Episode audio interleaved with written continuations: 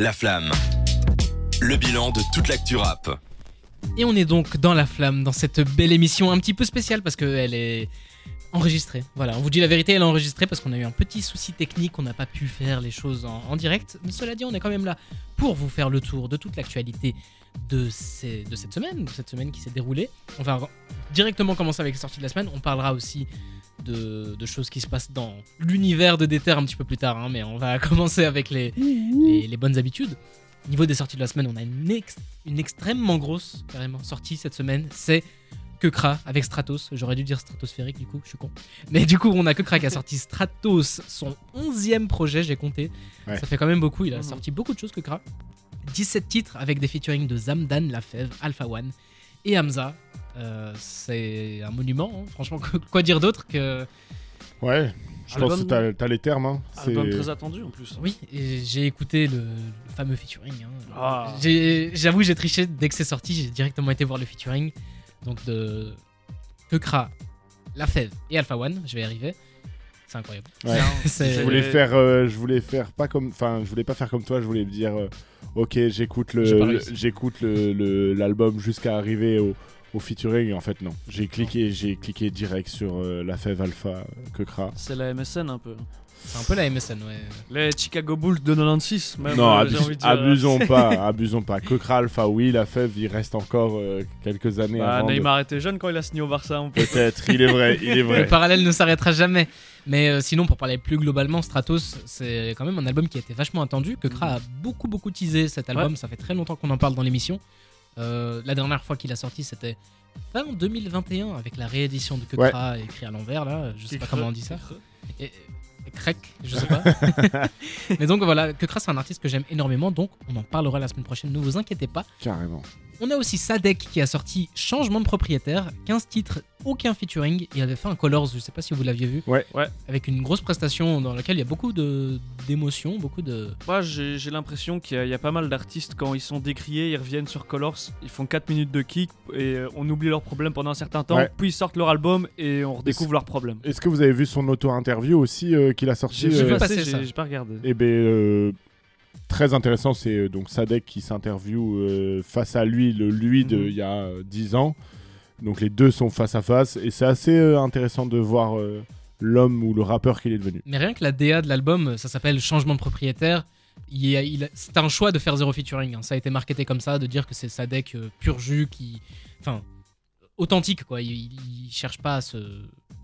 Travestir Ouais, ou voilà, ouais, aller chercher. C'est vraiment quelque chose d'honnête. Et puis changement de propriétaire avec un- une cover où on voit sa tête exploser. Et voilà. Mhm. Mhm. Est-ce qu'il essaye de changer sa Bah, formule c'est ce qu'il explique un peu, tu vois, dans l'auto-interview, euh, là où il s'était perdu, euh, à critiquer des gens, à partir sur Snap, à paraître bourré. Oui, il Le a quand même un passif euh, sur Twitter et tout ça. Le Bon, dernier souvenir que j'ai de Sadek, c'est pas de la musique. À Ouais. tabasser des influenceurs. Exactement.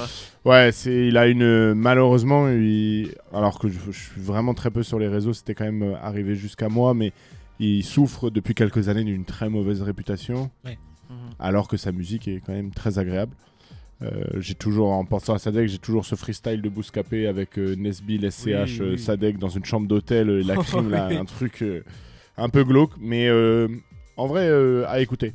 À écouter pour, pour Sadek. La dernière fois qu'il a sorti quelque chose, c'était en 2021 avec Aimons-nous vivants, qui était déjà un. C'était un album qui avait eu un très bon succès critique euh, comparé à ce qu'il faisait avant. Et surtout que les feats étaient super intéressants. Il y avait un feat avec euh, Ali qui était, qui était Mhm. très très très bon. Ouais. Il y avait euh, moi je Val dans ouais. aussi. Moi je suis pas un grand fan de Sadek mais euh, j'avais retenu quelques sons de, de ce projet là, ce qui était déjà euh, je trouve euh, bien parce que je suis pas le public visé. Mhm. Mais franchement bon album et à voir s'il continue sur, sur cette lancée là. Ouais, C'est très intéressant. Et puis pour finir dans nos sorties de la semaine, on a Lil Yachty, Lil Yachty rappeur américain, qui a sorti un album qui s'appelle Let's Start Here. Et c'est intéressant. Bon, Lil Yachty déjà, ça fait longtemps qu'on l'avait pas entendu dans un album. Mais c'est intéressant parce que cette fois-ci, c'est un album de 14 titres, mais qui n'est pas marketé comme du rap. C'est un album euh, enfin, de musique euh, rock alternative, indie rock. euh, il, ba- il baisse les frontières. C'est plus un rappeur là. Il va vraiment tester des trucs différents.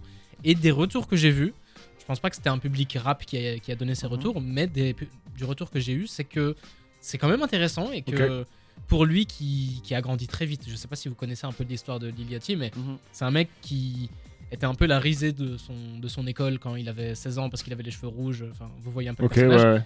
Et en 6 mois, il a explosé en faisant des Ouais, featuring ça à fait longtemps qu'il est dans le game, Ouais. ça fait au moins, c'est 2016. Ouais, il Ouais. est arrivé avec la première Il a commencé- de- Il a commencé en première vague de 2015, rappeurs hein, c'est vraiment explosion en 2015 et puis 2016-2017 ça a enchaîné, ça a enchaîné.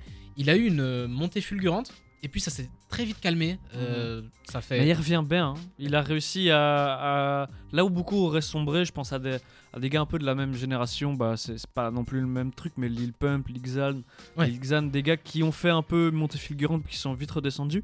Lui, il a toujours été un peu là et il a ça. réussi à se stabiliser pour repartir de, de plus belle. Après, dès le début, moi je me rappelle du, de l'album où il est sur le bateau là. Lil Mhm. C'est- enfin, aussi jeune, sortir un truc aussi Ah bon, oui. c'est. C'est un, un album que moi j'ai vraiment Ah beaucoup, ouais, aimé. Ouais, c'est- ouais. Lil Yachty, c'est un artiste que je. Je trouvais qu'il avait des défauts parce qu'il était jeune et que voilà, il a explosé très vite, donc il y avait des trucs à parfaire.